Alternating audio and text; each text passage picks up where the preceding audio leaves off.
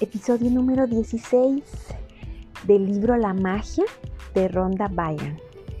En esta ocasión tocaremos el ejercicio del día número 2, para lo cual se requiere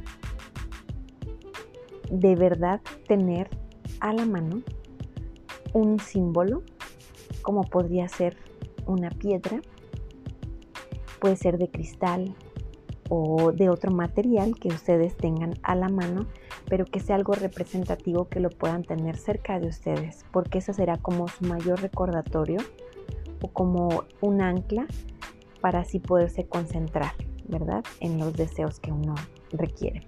Entonces, estamos en Moments Time for You.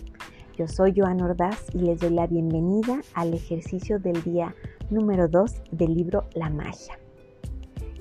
Este ejercicio es titulado La piedra mágica porque precisamente ella se refiere a tener un símbolo donde podamos concentrarnos nosotros mismos en agradecer por toda la magia que se nos presenta todos los días, como si fueran unas bendiciones para nosotros. Entonces ella dice, escoge una piedra que a ti te guste, con la forma que, que tú quieras o la que más te agrade, o incluso puedes ir a comprar una de algún material en específico que tú sientas que te da energía o que, o que concuerdas o que va con tus valores o con la idea que tú quieres tener de, de un símbolo para como de buena suerte, como de recordatorio. Entonces ella dice, agarra tu piedra, apriétala en tu pecho y piensa en lo mejor que te pasó en el día de hoy. Busca esos momentos donde precisamente fueron los mejores del día y entonces agradece por ellos.